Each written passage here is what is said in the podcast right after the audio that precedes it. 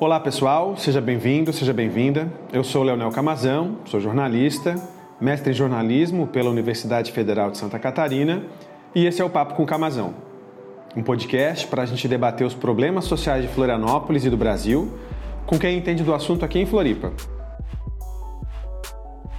A sociedade de classes e com o nível de desigualdade é, que tem a sociedade brasileira, precisa de uma força de contenção das reivindicações sociais. Para a classe dominante, evidentemente, a necessidade para a classe dominante, a necessidade para 1% da população.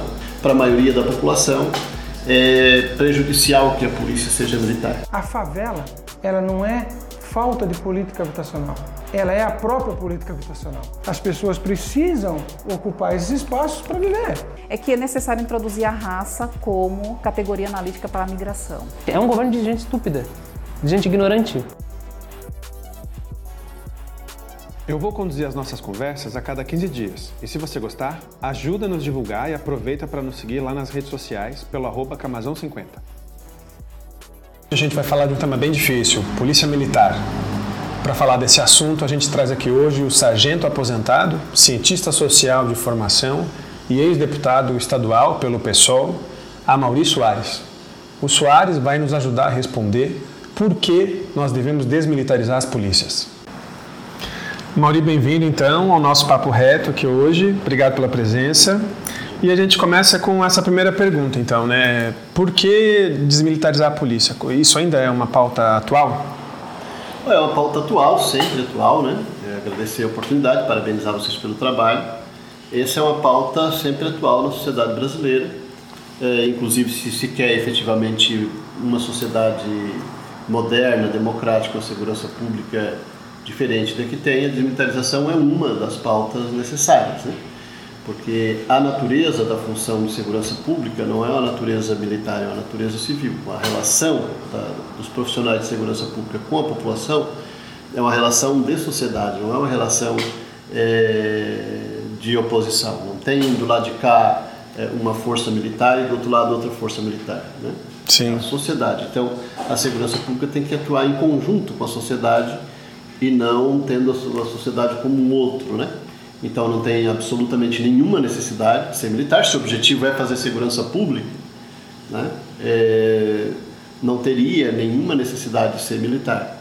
É militar porque no Brasil, numa sociedade profundamente desigual, uma sociedade de classes e com um nível de desigualdade é, que tem a sociedade brasileira, é, a, a, polícia, né, o, a, a principal o setor da polícia, que são as polícias militares, as maiores, institui maiores instituições de segurança são as polícias militares, é, são militares justamente porque no Brasil, justamente por ser essa sociedade desigual, segregada, é, precisa de uma força é, de contenção Sim. da pobreza e de contenção das reivindicações sociais. Então, por isso a necessidade, né, para a classe dominante, evidentemente, a necessidade para a classe dominante, a necessidade para 1% da população ou menos de 1% da população que tem essa necessidade.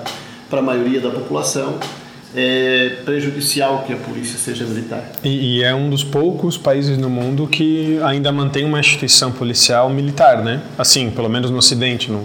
Raríssimos, né? Raríssimos, raríssimos países do mundo têm a polícia militar, embora é preciso dizer também que na maioria dos países do mundo, mesmo não sendo militar, ela ela assume o aspecto militarizado. É tão truculenta e quanto. Copia, e copia né, os formatos, a mística, a forma de organização, a forma de estruturação das estruturas militares.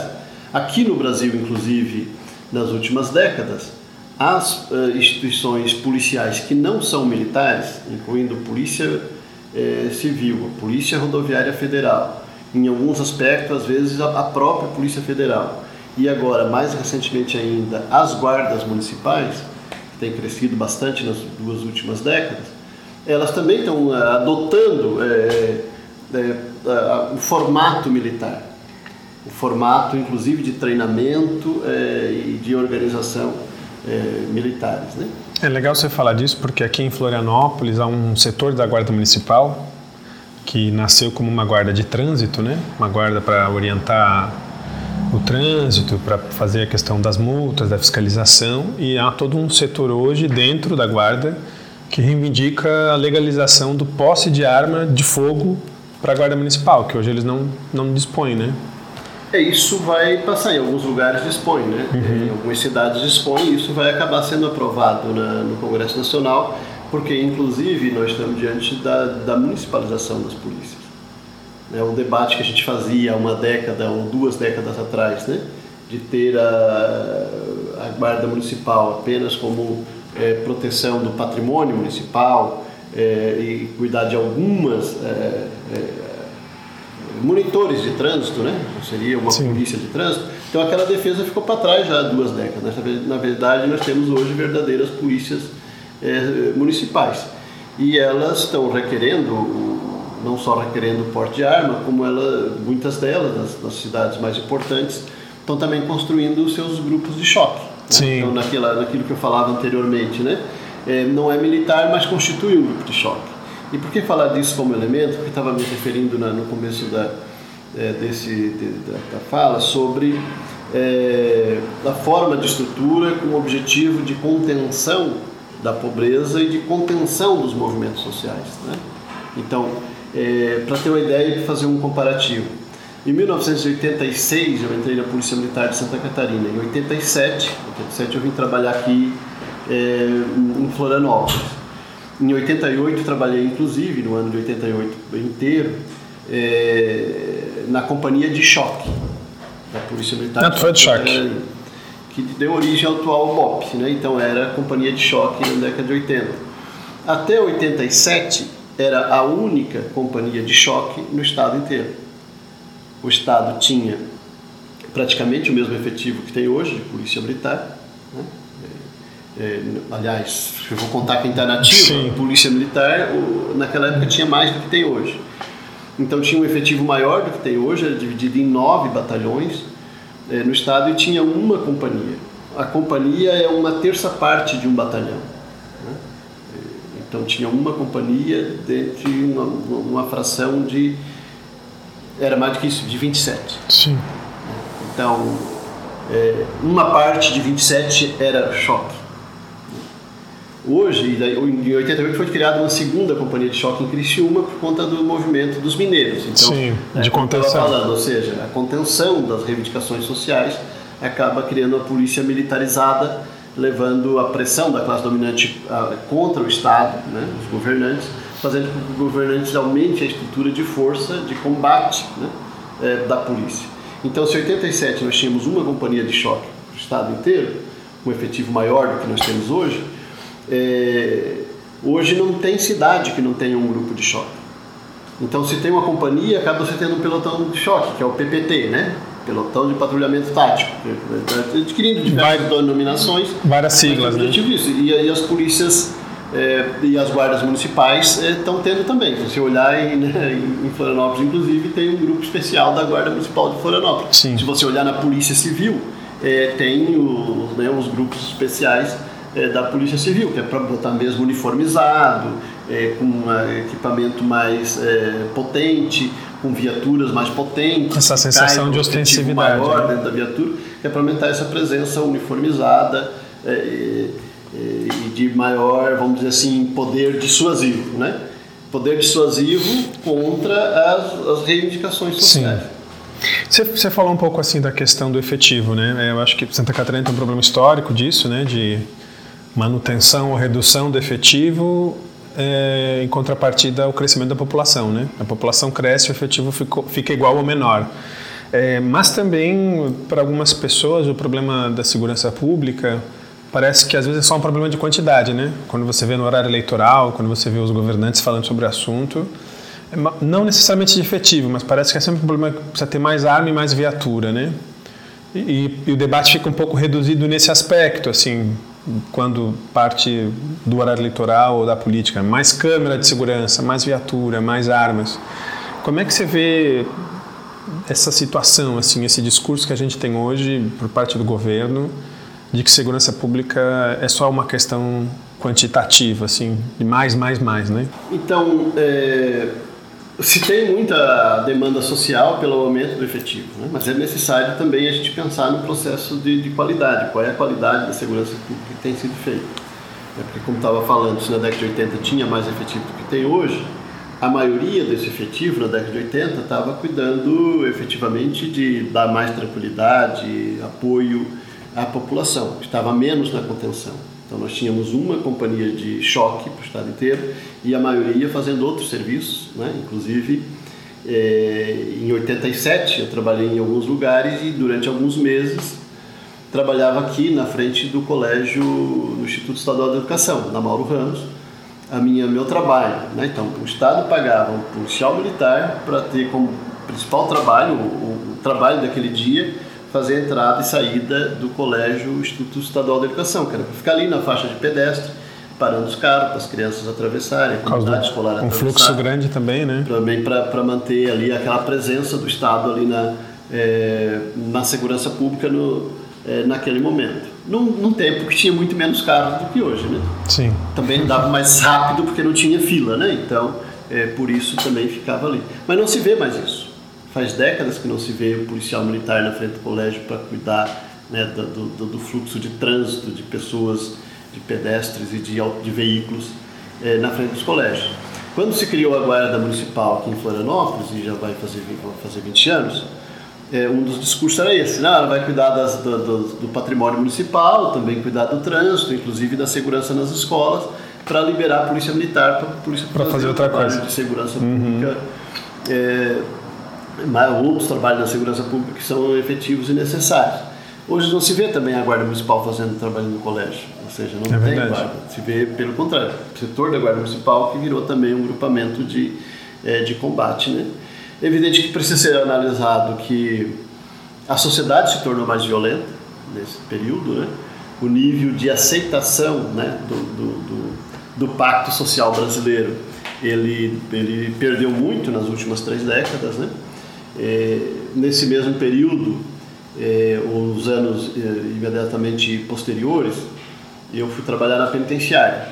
E o pátio do, principal, onde tinha mais presos, os presos condenados no penitenciário, o muro desse pátio para o telhado, ele não media mais do que a parede dessa, desse apartamento, dessa casa aqui. Uhum. Né? Então era dois, três, dois metros e pouco de altura. E não tinha nada em cima. E os presos jogavam futebol e conviviam ali naquele pátio.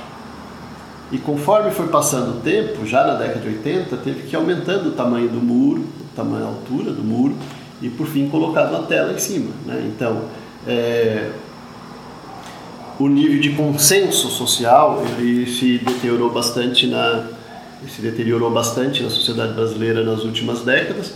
A polícia está é, indo fazer quase que exclusivamente contenção social, contenção dos movimentos populares, Sim. das reivindicações dos setores organizados da sociedade e também a segrega, manter a segregação social, manter os pobres no lugar dos pobres para que os ricos possam, a classe média alta, né, ou a classe média em geral, e os ricos possam viver bem nos seus espaços. Né? Sim. Os conflitos aqui em relação a, aos bares da, da região da Avenida Ercílio Luz mostram bem isso. Sim, né? verdade. Ou seja, né, os setores da sociedade não admitem a diversão do, do, do povo, né? É, próximo da sua casa, né? É legal, legal você falar isso, porque outro dia eu estava entrevistando aqui o professor Elson e eu comentei com ele que aqui na rua da minha casa tem uma tem uma festa, uma balada aqui, um 200 metros aqui para frente, que ela é quase dentro do mar, né? Como se fosse um beach club. E os ingressos chegam a custar 150 reais. E aqui eu nunca vi polícia, é, que é uma área absolutamente residencial, né? Que estamos aqui no José Mendes. E você nunca vê a polícia aqui batendo ali naquela festa porque está incomodando os vizinhos ou porque está fazendo barulho, né? Então no centro, que é o outro público, que as festas não têm ingresso, né? São bares, enfim. Ali você tem repressão quase que diariamente, né? Pois é, e aí se, se abre um bar ali a 100 metros desse local, né? E começa a reunir a, a moçada, né? Das comunidades pobres que são aqui de próximos, Sim, né? próximos aqui do é. centro, né? facilmente se vai caminhando, se viria caminhando até aqui. Facilmente não. Sim, Principalmente, é. até é mais fácil ir caminhando do que ir de automóvel. Se abre um bar ali que começa a reunir 100, 200, 300 é, pessoas jovens, né? É, das comunidades pobres, aí a comunidade vai começar, a sociedade, né? local vai começar a reclamar e vai começar a chamar a polícia. Alguns colunistas vão falar. Nesse, né? né? nesse colunistas Sim. sociais, os meios de comunicação de massa também vão falar que que, né, que o lugar que era tão bonito está ficando feio, né, e aí é, vão cobrar né, Sim. pra- da- das instituições de segurança, da polícia, que vai vir para atuar nesse local, não no outro. Sim.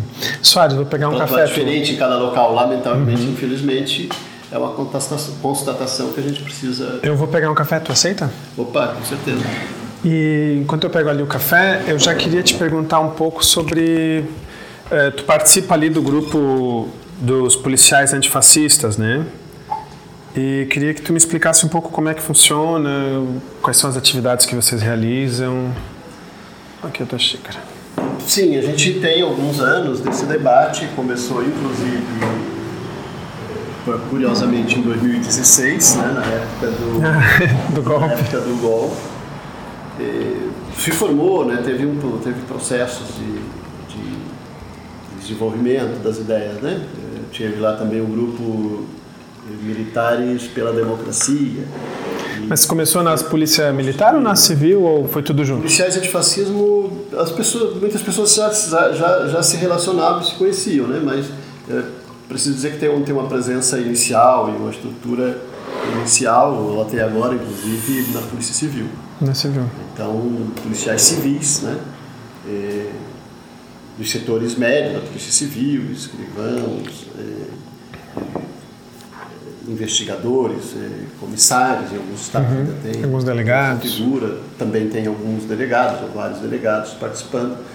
Mas teve também assim uma relação, um casamento bastante forte de policiais dos setores é, progressistas, né, das polícias militares.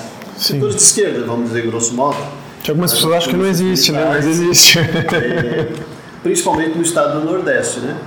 Esse, esse movimento policiais antifascismo, a ideia também é que não seja, é, que não seja uma, uma Contra um governo, é, né? ou contra pessoas, né? Sim. Contra pessoas, né? É, contra a ideia, contra o movimento, contra as concepções de extrema direita, contra o fascismo, né? Sim. Então, é, é um movimento que tem adquirido né, uma importância cada vez maior, justamente porque mexe com questões é, agudas da sociedade atual e tem uma concepção relacionada com os sentimentos sociais, né, enraizada nos sentimentos sociais mais legítimos e mais profundos. Né? É, que percebe a necessidade de se pensar uma nova segurança pública para uma sociedade diferente também, que precisa ser construída. Né? Eh, realiza congressos nacionalmente há algum tempo, é bastante forte, como falava, no Nordeste, né? acho que não por acaso, mas Não tem por acaso. presença e grupos organizados em todos os estados do Sul. E- Agora também, e- inclusive em São Paulo, parece Sim. que tem mais dificuldade lá. Nós tem no Rio Grande do Sul, tem aqui também em Santa Catarina, no Paraná, né? Que legal. Tem pessoas que E- estão se articulando. Acho que as pessoas às vezes não têm um pouco a dimensão disso, né? Mas é, houve um movimento progressista ou de esquerda dentro das forças de segurança historicamente, né? Acho que é, alguns estudiosos já trouxeram isso, que no exército, depois nas polícias militares, sempre teve assim uma presença forte e com a ditadura militar deu uma silenciada, né? É, se a gente pegar nesse tempo mais remoto, né, década de 50 e 60, né, teve bastante disso, né? Inclusive tem um filme, documentário como é, os militares que disseram não, Sim. de 64. Mas tem diversos É muito legal resgatar isso, né? Porque as pessoas não- muitas vezes não sabem. milhares, alguns milhares de militares eh, foram banidos pela ditadura de 64, no ato adicional número 1. Foram banidos, excluídos, segregados, alguns inclusive foram presos, torturados, assassinados. Ah, foram assassinados ou morreram lá em combate porque foram para a guerrilha. Alguns foram, mas teve gente que foi assassinada sem ter ido para a guerrilha. Sim. Teve gente que foi assassinada simplesmente por dizer não. Né? Claro que teria alguma influência né, eh, no processo e foi assassinada por isso. Mas milhares foram banidos das instituições militares Teve uma limpa, e né? nunca foi é, o que chamam de limpa, né? Sim. Eh, fizeram uma sujeira para supostamente limpar. Eh, e, e o importante disso, nunca foram anistiados. A anistia de 79 não anistiou os militares Olha só. Porque né, para a cúpula militar seria desestruturar a hierarquia e a disciplina, etc. Sim. Então não foram anistiados até hoje, né? É, O processo de, de, de retomada desse movimento aconteceu pós-Constituição de 88, que deu, pros, pros, inclusive para os militares, cabos e soldados, o direito de votar pela primeira vez. Até 88 não votava. Votava, mas não podia ser votado. Inclusive, um movimento de contestação é, forte que teve em 63, 11 de dezembro de 63, aliás, 11 de novembro de 63, portanto, alguns meses antes do golpe, 64, é, os sargentos, os praças de Brasília tomaram o poder nos quartéis. Só o batalhão da presidência da República que não conseguiram. Isso não durou 24 horas, não claro. gente, né? E, é, pelo direito de ser empossado os militares que tinham sido eleitos. Pelo PTB na época, que era o partido Sim, do Jango, Brizola. Né? Um foi empossado, mas perdeu com isso. Também acabou com essa decisão do Supremo, a súmula do Supremo perdeu o direito. Então, teve, eh, a Constituição de 88 deu para todos os militares o direito de votar, pela primeira vez para o cabo soldado, para o sargento o direito também de ser votado. É, portanto, eu votei a primeira vez, ou todos nós militares votamos a primeira vez, que, que, que completamos é, 18 anos ou 16 é, já antes de 1988, nós votamos pela primeira vez em 89. Olha só. Eu já tinha idade para votar em 86, em 90, em 88 e não votei porque não era. Não era permitido. Não era permitido, eu era soldado no cabo. Que loucura, né? Então, é, o movimento que teve anteriormente à ditadura militar, o movimento dos militares ou dos policiais, né, que houve antes de, de 64, ele foi, vamos dizer assim, perseguido, banido pelo, pela, pela ditadura, né? E, portanto, foi esmagado. Ele deixou de existir. Sim. É, duas décadas de ditadura não, não, não, não, sobrou remanescentes dentro das instituições para poder retomar esse debate. Convém dizer que não era forte na polícia, porque nas polícias na época não tinha o caráter militar que adquiriram, que, que lhe foi imposto durante a ditadura. O caráter militar e a subordinação ao exército. Sim. As polícias não era polícia militar, era força pública. Né? Então, embora tinha aspectos militares, não era vinculado e Sim. não tinha essa subordinação direta ao exército, não se chamava polícia militar.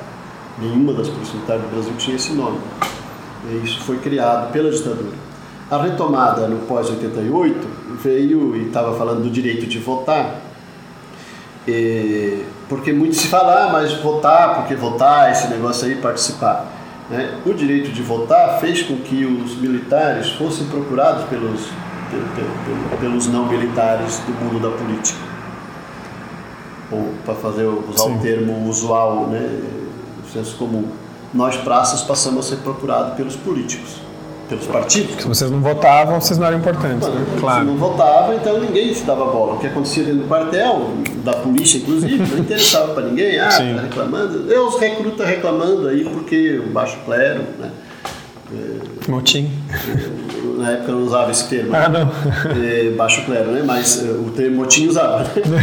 então ficava lá esquecido. O que acontecia da porta para dentro do quartel não interessava para a sociedade, não interessava para o mundo político, não interessava para os partidos. Ou interessava pouco para os partidos, exceção dos comunistas que sempre buscaram fazer um trabalho, sempre, né? em alguns momentos da história, aqui e fora daqui, buscaram fazer um trabalho com os militares, né? Mas então as polícias se tornaram militares e não tinha participação é, política desse, desse, dessa uma massa grande, mil, perto de mil pessoas, de um milhão de, de, brasileiros, né? São policiais militares, a maioria da, é, são policiais e a maioria militares. É, então, quando é, a Constituição de 88 deu esse direito de votar, esse, esse, esse, essa, essa massa de trabalhadores foi procurada pelos partidos de todos os calibres, Sim, né? todo mundo... E, e era que era mais fácil, que foi mais comum no começo, foi os partidos de direita, né? É, irem e pegarem pessoas ali que se destacavam, lideranças que se destacavam e, e puxar para o mundo da política. Mas também os partidos não, não, não, de direita, os partidos democráticos, os partidos de esquerda, inclusive, tiveram acesso. Então, diversas entidades foram constituídas na década de 90, principalmente na virada do século. Uhum. Né? Entidades reivindicativas de policiais militares que daí pegou junto com os, com os policiais civis, que podiam se sindicalizar já desde Sim. da década de 80, né? É, mas os militares com suas entidades de caráter reivindicatório. Embora não possam sindicalizar, filiar a partido político quanto nativo e quanto militar, e nem fazer greve, mas se criou entidades de cunho associativo eh, com o objetivo de reivindicação. Aqui em Santa Catarina, a PRASC, mas tem... É, Mas ela já é mais recente na história, né? Não é assim, no final dos Isso. anos 80. final da década de 90. Sim. Esse processo. Uns 10 anos depois. Uhum. Ficou ali uma década, será que é, será que não é? A direita foi entrando, depois começou... E já tinham outras associações com outro caráter, esses né? policiais, esses servidores que eram de esquerda, porque sempre houve, Não, tipo a Bepom. mas ficavam quietos. Uhum. Né? Os que eram de esquerda dentro do quartel, eles existiam, inclusive durante a ditadura. Mas não falavam, não podiam falar, né? Os que conseguiram não ser banidos, não ser perseguidos, né? E não, não foram porque não se, não se identificaram como Sim. E na década de 80 também, tinha muito medo. Ainda em 92, nós tivemos um companheiro que foi expulso da Polícia Militar de Santa Catarina por ter defendido a desmilitarização.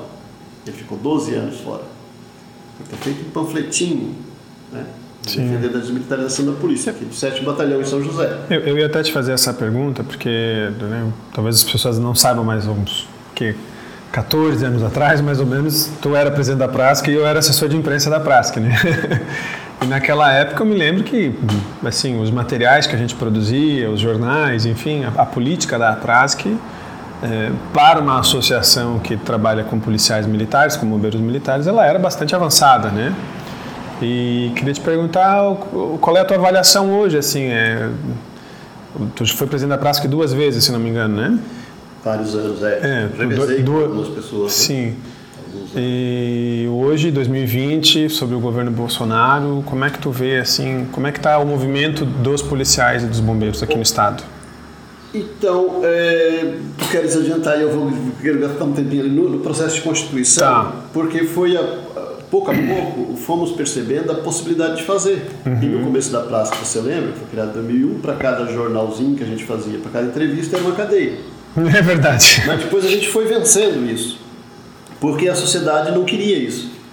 A sociedade democrática achava um absurdo prender um policial militar porque ele tinha dito que o salário estava ruim. E estava ruim, porque ele, dizia que, que não tinha carreira, que ele nascia Sim. soldado, entrava soldado, morria soldado. Ou porque denunciou um esquema, Soldado né? Foi o caso. Então a gente ganhou isso, mesmo sem mudar a legislação em muito aspecto, a gente acabou pelo convencimento, pela, pelo apoio da maioria da população, tendo o direito de reivindicar, de fazer manifestação, Sim. de fazer, de fazer uma faixa esticar no meio da estrada, na frente do palácio, e dizer, ó, governador, o salário está ruim. E se faz isso hoje em dia, ainda se faz sem, sem que seja punido. A gente conquistou isso mesmo sem mudar a lei, conquistamos o direito de fazer.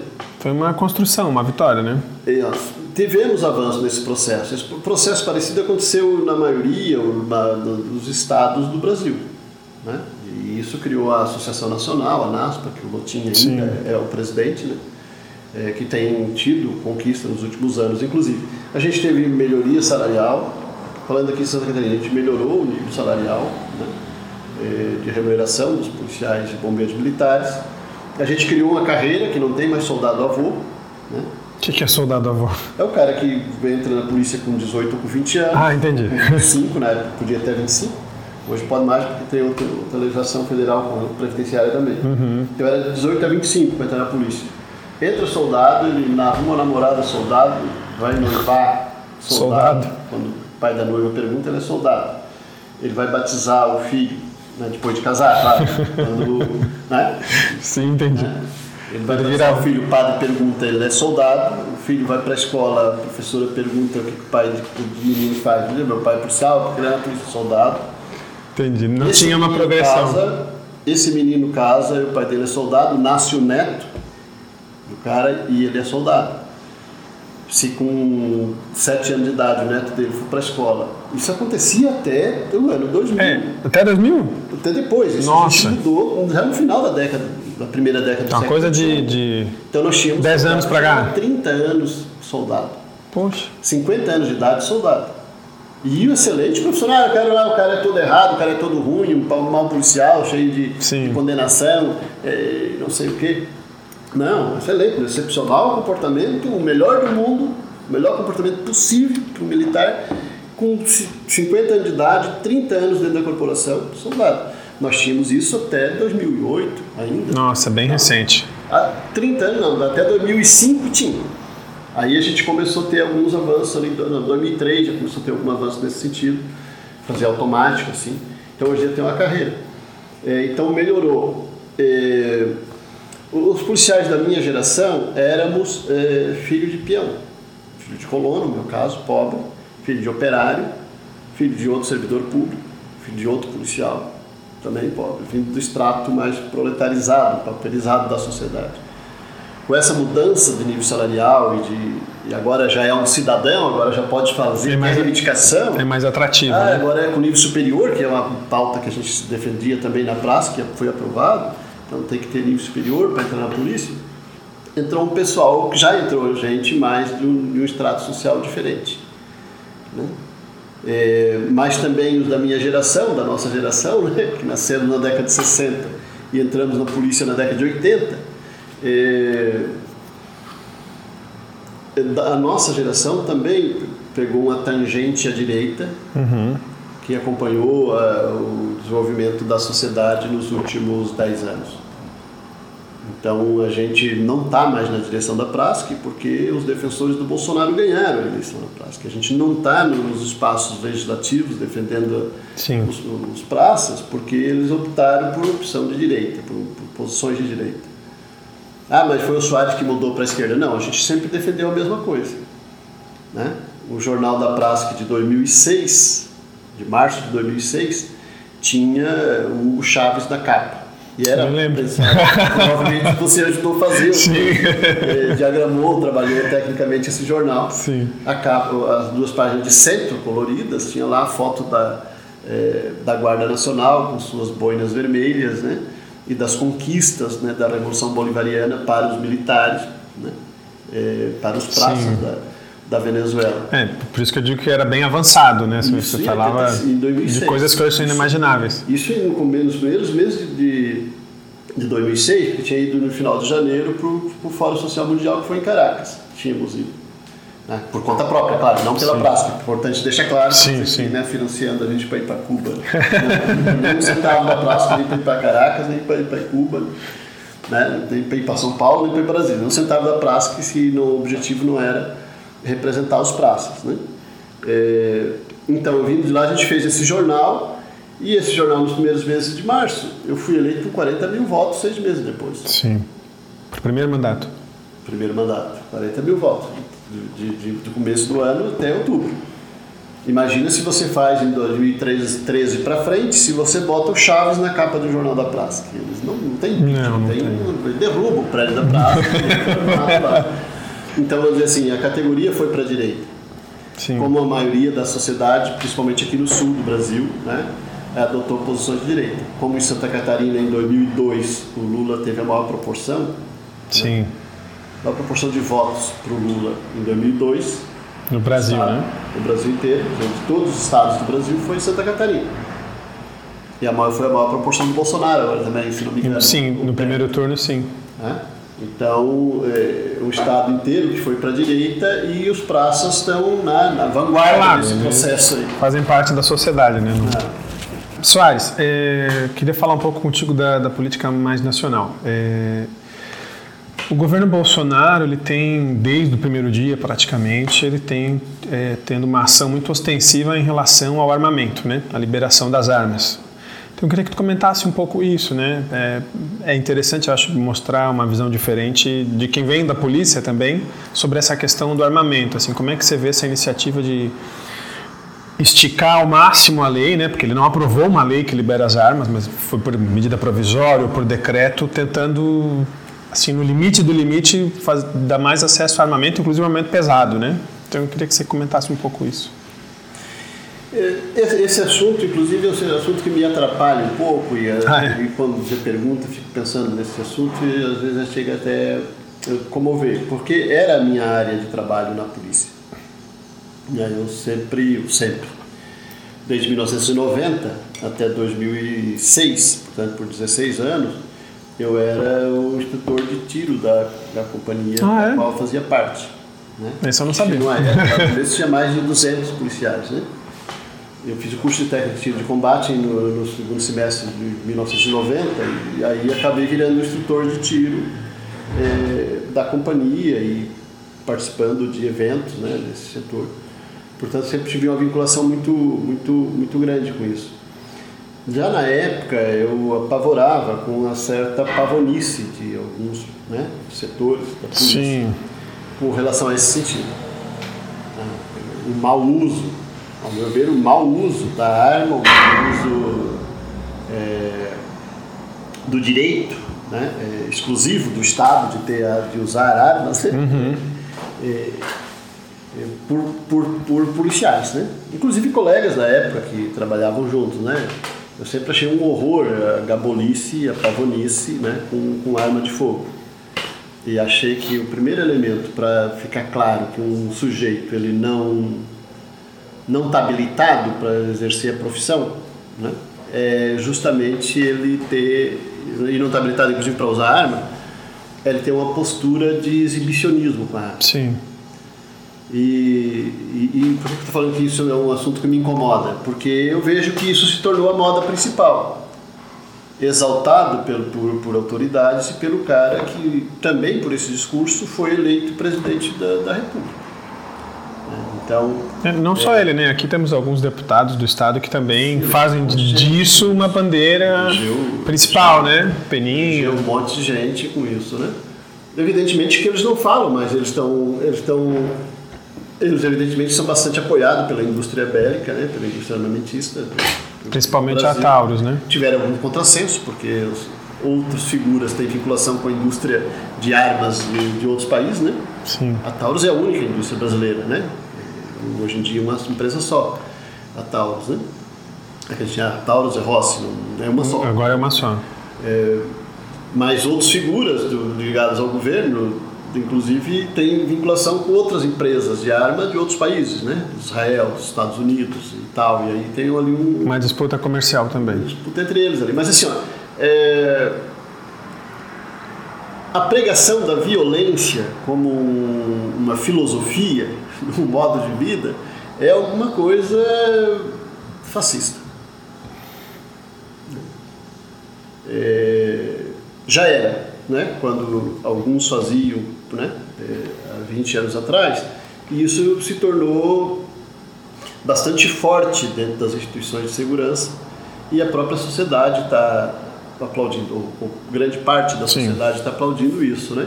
Então, o uso da violência, a pro- a propaganda da, da, da arma como uma forma de fazer política, a propaganda da violência... O direito ao armamento, né? O direito É. da violência, o direito de matar se a pessoa entra na tua casa.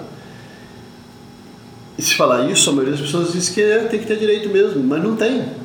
Tu só tem direito de, de fazer uso da força, qualquer força, né?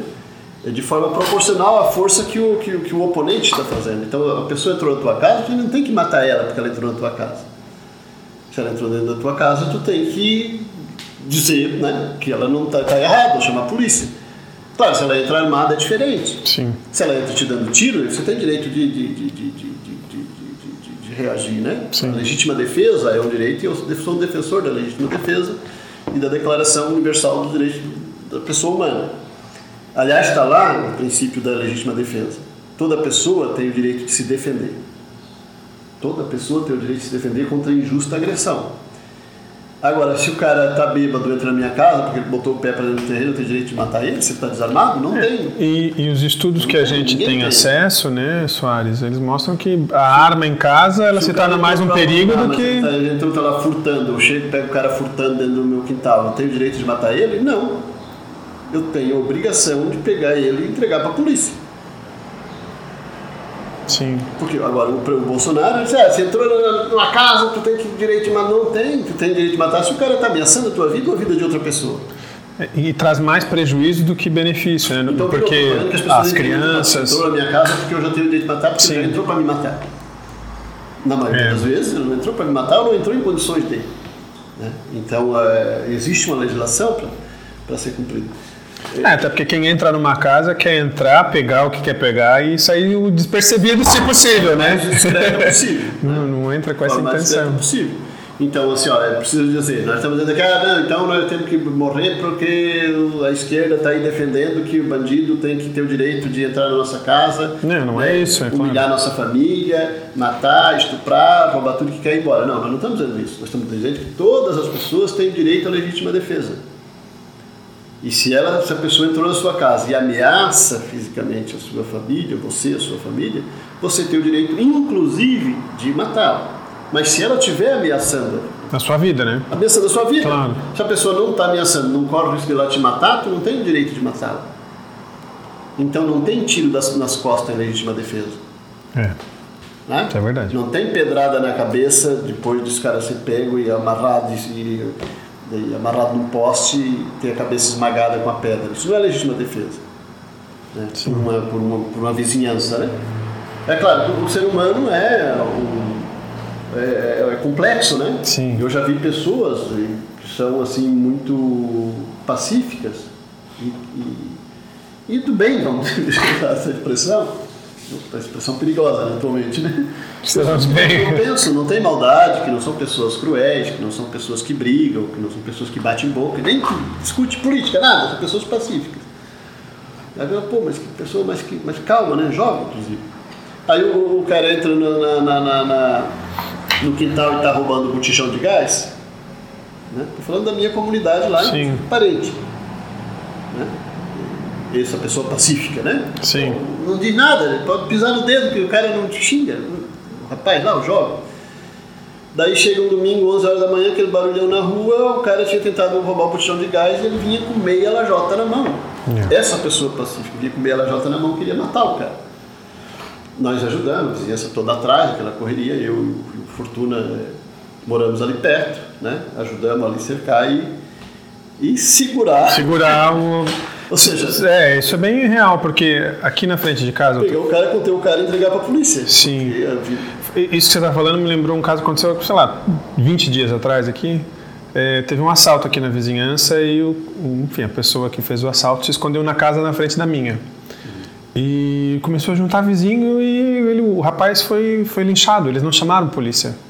E tinha uma moça na casa ao lado falando: Meu Deus, não bate nele, chama a polícia. Já pegaram ele, agora chama a polícia e deixa a polícia fazer o trabalho. Eles não chamaram a polícia e deram a coça no cara. Que, né, é, a gente até entende o momento da emoção ali, da- do medo, enfim, do assalto. Mas tem que ter um pouco de. de- Se esse instinto de cabeça tem, fria, esse né? instinto, essa forma de se dar tem na sociedade o- e é lastimável, né? É, o Estado e os agentes do Estado têm que ter postura diferente. Sim, Todos os policiais, e mais felizmente, eu acho que a maioria dos policiais tem essa postura de, de numa situação dessa, agir com De contenção, né? Sim. né, e levar o cara para a delegacia. Mas o que você vê o presidente da República dizendo o contrário, é, ele, ele estimula, né? como eu falei, eu trabalhei 16 anos na penitenciária, como sargento. Meu trabalho era ir correndo, né? Chegar lá e dizer, chega, deu, para, vamos entregar o Separar, cara né? para os agentes prisionais, Sim. né? Porque é um ambiente de raiva. Cria raiva, né? É comum criar raiva porque fica ali se provocando a vida inteira, né? O policial aqui e o preso lá, né? Então fica ali aquele, aquele clima do, do, do, do, do- presidiário provocar o policial, até porque não tem nada para fazer, Uhum. Sim, né? é. uma diversão. É, e aí quando cria a fuga ou a rebelião, né? Aí esse contato. Então a minha tarefa de sargento era chegar lá para conter, organizar cada coisa no seu lugar, Esfriar. né? Esfriar os ânimos. Eu sargento, né? Eu sargento. Daí você imagina o governador de estado, como do Rio de Janeiro, É. outros, né? É, o presidente da República falando que tem que matar. Tiro na cabecinha. É, é o governador do Rio de Janeiro. Então, é, então é, a gente vê que essa barbárie está sendo incentivada pelas principais autoridades do país, né? Sim. Esse, esse nível de fasticização das relações sociais está sendo incrementada justamente pelas, pelas autoridades que deveriam estar lá para construir o contrário. Sim. Está apostando na violência, né? Então, Soares, é, a gente teve em 2019 é, algumas ações mais violentas da polícia aqui no maciço do Morro da Cruz, especialmente é, em relação a ocupações urbanas, né? De pessoas que não têm onde morar, que acabaram ocupando algum território aqui no maciço e estão tentando aí, enfim, viver a sua vida. Isso gerou vários protestos no ano passado. Os moradores desceram o morro, foram até a Assembleia Legislativa, tentaram, eh, enfim, reivindicar, né, é, direitos, enfim, ou, ou, pelo menos uma abordagem que não fosse na porrada, né? E a partir dessa realidade, mas não só dessa, eu queria que tu desse uma avaliação para nós aqui de como vem sendo executado esse trabalho pelo comando da Polícia Militar aqui, né, na, na figura do Coronel Araújo Gomes. É, com mais sofisticação ou menos sofisticação, né, as estruturas de segurança elas, elas buscam reproduzir a ideologia da classe dominante e do setor governante. Né? Uhum. É, da classe dominante que acaba é, dominando também as instituições do Estado. E agora aqui em Santa Catarina, né, o governo, inclusive, né, é, que veio eleito na mesma onda, do, pela onda Sim. do governo federal do governo Bolsonaro. E aí tendo, inclusive, uma massa da própria segurança pública dentro da... Apoiando, né? Da, da, da polícia apoiando, né? Apoiando fervorosamente, né? E aquilo que a gente falava antes. Então, existe uma condição é, estrutural já organizada para o objetivo da contenção social e para o objetivo da, da contenção da, da, das reivindicações sociais e da pobreza, e de segregação da pobreza nos espaços é, onde a classe alta vive, né? É, e aí isso, isso já está, boa parte dos policiais já está condicionada a pensar e agir dessa forma. Acha uhum. que nós estamos cumprindo a lei. Mas não tem o mesmo rigor no cumprimento da lei quando vê um grande empreendimento imobiliário fazendo construção claro. em cima do manho. O beach club na praia. É. Não se vê esse rigor, não se viu nas últimas décadas esse rigor na região da bacia do Itacurubi, em relação a shoppings. Né? Sim no Saco Grande em relação a shopping, em relação a, a diversas residências super, né? ou mesmo na Lagoa da Conceição, diversas residências de autoridades, inclusive, né? Sim. super bacanas, super né? classe alta, não Coisa se viu ninguém mundo. lá de, né? de, de arma pesada correndo atrás de autoridade, pegando pelo cabelo e jogando na viatura, né? Sim. Pelo contrário, a gente veio lá para proteger. Né? Também para proteger as festas dos bacanas, a polícia dá para proteger. Eu estou fazendo uma análise do momento de, de, da trajetória histórica, inclusive da época que eu vim para cá, de mais de 30 anos. Mas isso permanece. Né? Então, permanece essa estrutura, permanece essa vontade que é, é, essa forma de fazer, que cria também uma ideologia de fazer, né, que não consegue disfarçar. Né? Então, o comandante, por, né, ele é, busca justificar, mas tem coisas que com certeza né, poderia ser feito diferente né, e a polícia deveria ter agido diferente. Porque não é tarefa da polícia resolver. Não deveria ser, melhor dizendo. Sim. a polícia que a gente defende não é a polícia que está aí para resolver os problemas políticos das autoridades e da classe dominante. Né? Não é para. Não deveria ser para manter, para ampliar a segregação social e o nível de desigualdade. Né? Não deveria ser. E continua sendo. Né? Continua sendo essa, é, infelizmente, né? e nesse momento, né, com, com a agudização desse pensamento conservador, continua sendo mais ainda, infelizmente. Sim. É, Soares, é, o governo Bolsonaro ele tem apostado num modelo de educação, se é que pode dizer que eles têm algum projeto de educação, mas eles têm feito muita propaganda e e buscando ampliar o número de colégios militares. Colégios desde o ensino fundamental, né, com essa característica, como se essa fosse a salvação da educação brasileira e de que o problema do país é, seria uma espécie de, sei lá, falta de disciplina. Eu queria que você comentasse um pouco isso também, assim, para a gente, porque o que a gente sabe é que o que garante melhores índices de educação, de aprovação, melhores notas nos rankings, etc., normalmente está mais vinculado à melhor remuneração e condição de trabalho de quem trabalha em educação do que se é militar ou se é civil, né? Não, não tem relação. A relação não é militar-civil, a relação é recurso para aquela escola fazer um bom trabalho, né? É, fazendo um paralelo, é muito interessante a pergunta, que deve fazer um paralelo com o que nós tínhamos na polícia pra, pra, na década de 80, né? Uhum. Polícia para atender as, as, demandas sociais, as necessidades sociais, e claro que tinha também a contenção, né? A polícia também nunca foi uma polícia de esquerda, né? Sim. Segue a vontade dos governos de plantão. É, é mais fácil os polícias ficarem à direita. Né? Sim, Até pelo treinamento, pela ideologia. né, histórica e essa formação, né? É, nesse sentido. Mas é, de lá para cá ela se tornou uma, uma tropa de ocupação. Ou seja, ela, ela se, se aquartelou, se armou, armou viaturas maiores, botou mais efetivo dentro, mais armamento, mais, armamento mais potente, e passou aí quando chamada numa situação já em conflito. Né? Então passou a ser, fazendo um paralelo, né, que esse paralelo eu já fazia lá há mais de 10 anos atrás. Sim. É, nas comunidades pobres, a polícia de Santa Catarina, a polícia do Brasil, faz a mesma coisa que o exército dos Estados Unidos fazia no Iraque. Né? Meu Deus. É uma intervenção vinda de fora, não é uma coisa que está ali construída junto e elaborada junto e pensada junto com a população. É, para as comunidades pobres é uma tropa de ocupação, que chega de fora depois do problema social já está, depois de já existir Sim. um conflito social, uma situação conflagrada. E a polícia chega desinformada e sem saber quem é quem.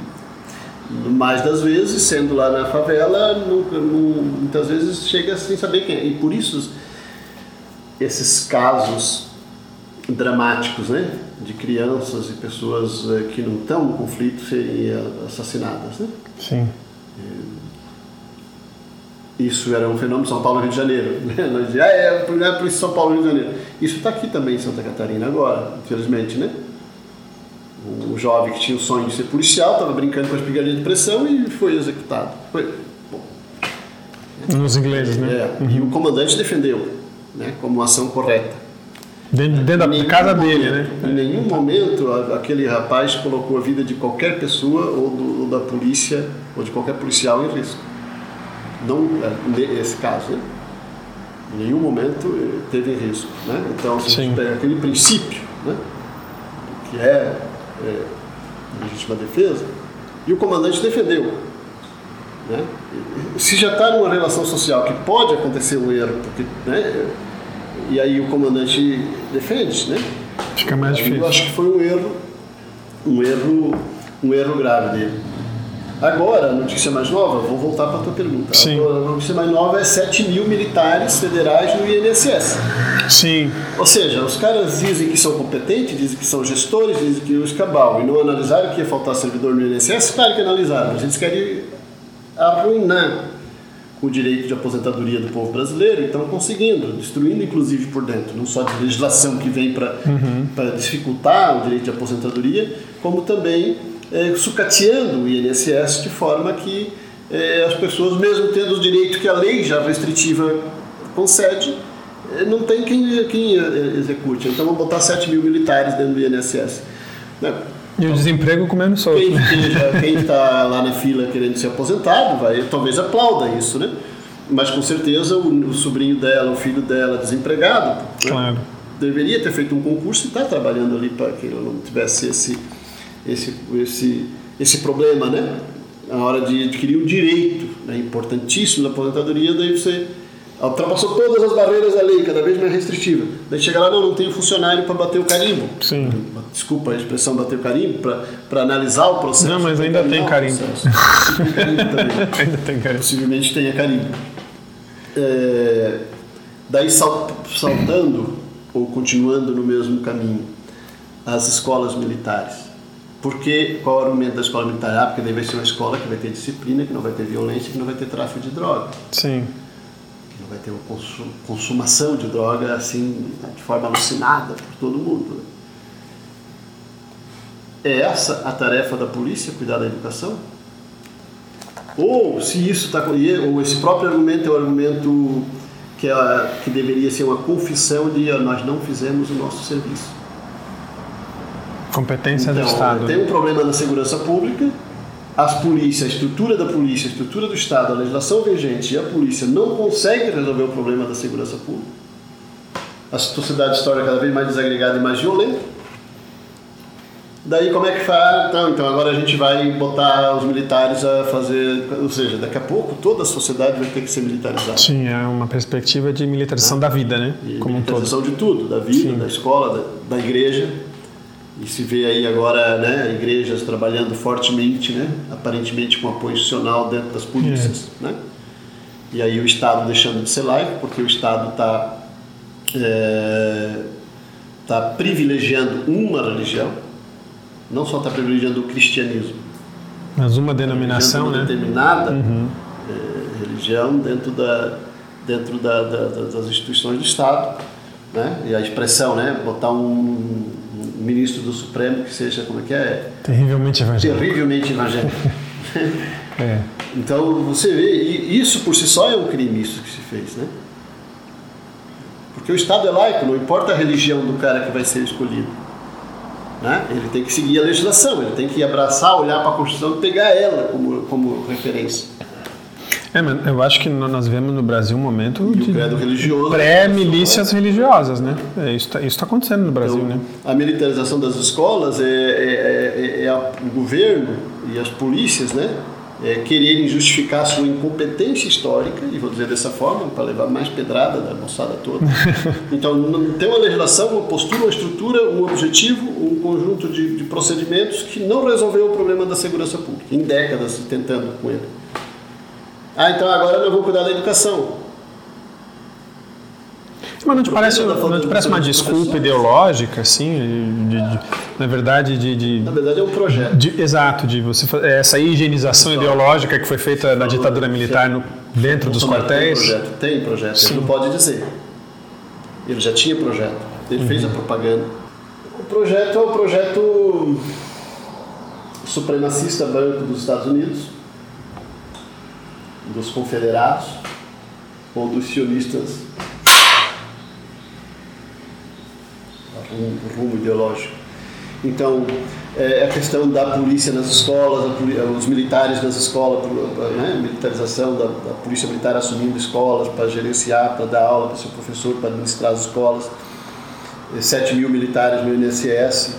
né? ou seja, o governo não fez a parte dele e a polícia, a estrutura de segurança, não fez a sua parte ao longo da história e agora está indo assumir é, a passo daqueles que já são vítimas. Porque o, o problema de educação ou da violência na, na- na, escola, na circunferência da escola, na, na, na circunvizinhança da escola, não é um problema dos professores, da direção da escola. É um problema do Estado, que não consegue organizar a sociedade de forma é, razoável. Sim. né? Então a polícia vai para lá fazer uma propaganda que deveria ser uma, que na verdade é uma confissão de incapacidade de incompetência histórica da política de segurança do Brasil. Evidente que eu não estou falando das pessoas, embora as pessoas tenham Sim, isso, mas a política de segurança no Brasil não dá conta do seu recado e agora vai assumir tarefas que não são suas. Ou seja, vai piorar, porque vai tirar gente que deveria estar fazendo o seu serviço para ir fazer o serviço de professor, Sim. professora ou de previdenciário, né? servidor público eh, que tem um treinamento, que tem a capacitação para desenvolver aquela tarefa de forma. E, e, e, e cria um ambiente hostil, né? Você, você, você vai na escola, você É um vai no INSS, projeto- tem militares por toda parte, né? É um projeto. tanto hostil. É um projeto de tentativa de for- uniformização da sociedade segundo uma um formato ideológico que não cabe para a sociedade brasileira. Né? Eles estão vinculados ao projeto do Bolsonaro, o projeto de toda essa turma que está compondo o governo Bolsonaro. Ah, tem a ala econômica, a ala militar, a ala eh, técnica e a ala mais ideológica. Na verdade, eles estão todos de ideologia de extrema-direita, todos, sem exceção. Sim. O Paulo Guedes e o projeto econômico do Paulo Guedes é um projeto fascistizante, segregação né, da maioria. Né? Não pode dar outro resultado. Economicamente falando, teoricamente falando, politicamente falando, não pode dar outro resultado. Então ele está junto no mesmo projeto. É, e um projeto de, de padronização da sociedade que é absurdo. né? Ah, o, o Roberto Alvim caiu porque ele usou um trecho do Goebbels. E se não tivesse usado, não teria caído mesmo. Sim. Mas você vê o discurso dele inteiro, é um discurso inteiro fascista. É, Não é, não é porque ele não caiu porque era nazista, ele caiu porque ele. Ele, ele caiu. Foi- ele foi explícito demais. Ele, ele foi fazer uma média com o Goebbels. né? Com a dívida, vamos dizer assim, com a moral, né? com a dívida, com a herança. Sim. Uma dívida eh, ideológica que ele tem com o nazismo, né? Então, vou botar o nazismo aqui em pessoa. Não vou citar Goebbels, porque daí fica chato, não vou dizer o nome Goebbels, mas eu vou pegar um trecho dele, a ideia, Ninguém vai ver. formato. E se não vão ver, não vão perceber, né? Todo mundo vai gostar, ninguém vai perceber. Mas o projeto inteiro, o próprio concurso, né? Prêmio Nacional das Artes, né? que é um concurso do governo federal, já é a, em si a proposta é fascista. Sim. ela busca padronizar a arte. A arte que é justamente a expressão da liberdade, da, da expressão da, da, da, da A criatividade. da criatividade, ele está padronizando, está engessando. Imagine que o prêmio vencedor vai ser aquela escultura da. Né, na- na- né, o prêmio mais badalado vai ser aquela escultura do 38 lá. Meu Deus. Um cartucho de, de munição, de revólver, de fuzil, de metralhadora. Né? Então, Que terror. a proposta em si já é fascinante, eles querem. Então eles têm o projeto. Eles não podem dizer abertamente qual é o projeto, mas o projeto é esse. O projeto é construir no Brasil é, que a ideologia da maioria dos, dos integrantes do governo, para não dizer da totalidade, porque muitos devem estar, talvez esteja ali de, de- de, sem perceber. Bom, difícil, né? O próprio Não, é. Eduardo está entrando agora. Difícil. né? É, Qual é a referência dele nos Estados Unidos? Donald Trump e os confederados que, que era o grupo racista do Sim. Sul que re- fez retornar o trabalho escravo no- no, eh, nos estados que era o México. Eles tomaram do estado do México e voltou o trabalho escravo, né? Eh, que já tinha sido abolido em diversos estados, né? Eh, Eles tomaram, os confederados tomaram, os Estados Unidos tomou do México e fez voltar o trabalho escravo. E defende a supremacia branca Sim. esses caras. Né? Ou é o sionismo israelita. Deixar muito claro que a gente não é antissemita, que a gente não tem nada Sim. contra os judeus. Agora, o sionismo que, que, que compõe o Estado de Israel moderno, Não é a religião, é o Estado. apoio, né? né? com todo apoio dos Estados Unidos, né? é, é racista. Sim. Né? Eles, as vítimas do racismo nazista, nazismo, e foram mesmo, né? não estamos aqui negando, foram, é, vítimas, eles estão, eles estão constituindo uma. uma, uma um, estão constituindo, eles constituíram um Estado que é também racista contra os palestinos, né? cujo objetivo do sionismo é tomar todo o território da Palestina e os palestinos que quiserem ficar lá vão ficar segundo a legislação e a vontade dos, eh, do- do- do- dos sionistas, não dos judeus, porque tem judeus que defendem o Estado laico, inclusive lá na Palestina. Né? Aliás, defende o Estado laico na Palestina, tem gente no parlamento, inclusive lá, que defende isso. Né? É, agora, o governo brasileiro se orienta pela extrema-direita dos Estados Unidos, supremacista racial, inclusive, e pela, pelo sionismo israelense. Eles fazem questão de anunciar Não, isso. isso é bem, bem explícito. Então é isso que eles querem. Agora, isso não encaixa no Brasil. Não encaixa no Brasil porque a maioria do povo brasileiro está fora. Não dá de incluir a maioria do povo brasileiro nesse projeto. Não dá de incluir eh, economicamente, tanto que os trabalhadores estão sendo aniquilados, os direitos trabalhistas estão sendo aniquilados, trabalhistas previdenciários, o direito do povo está sendo aniquilado por, pela política do- do- desse governo. Não dá de incluir do ponto de vista social, do ponto de vista cultural, do ponto de vista racial, não dá. Do ponto de vista religioso, não dá Sim. né? E mesmo que a maioria do, do povo brasileiro seja cristão, a maioria não é neopentecostal. E mesmo que a maioria seja cristão, tem que respeitar quem não é Quem cristão. não é, né? Então o Estado tem que ser laico justamente para que as religiões possam é, Conviver. é, se desenvolver e conviver de forma pacífica. Né? Então, quando se cria um Estado teocrático, você está constituindo um Estado que protege uma religião em detrimento das outras, necessariamente. Uhum. E isso tem um perigo, inclusive, é, bastante grande para o futuro da, da, da sociedade.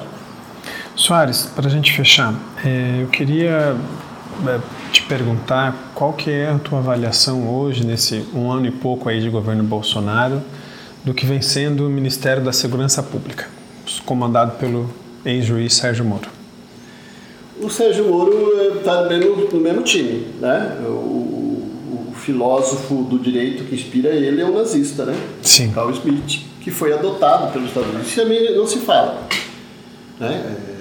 Tribunal de Nuremberg pegou alguns nazistas lá, que conseguiu pegar, que tinham assim a mão, a cara, o braço, o pescoço correndo sangue, né? É, dos diferentes, né? Então alguns inclusive foram condenados e executados. Alguns fugiram para o Brasil, outros fugiram para a Argentina. Não é à toa que vieram para cá, vieram para cá porque já tinham proteção aqui de setores da sociedade, né? E de, possivelmente até de Inclusive aqui em. Santa Catarina, né? Sim, então já tinham proteção, por isso que vieram para o Brasil, para Santa Catarina, como o Mengele, por exemplo. Né?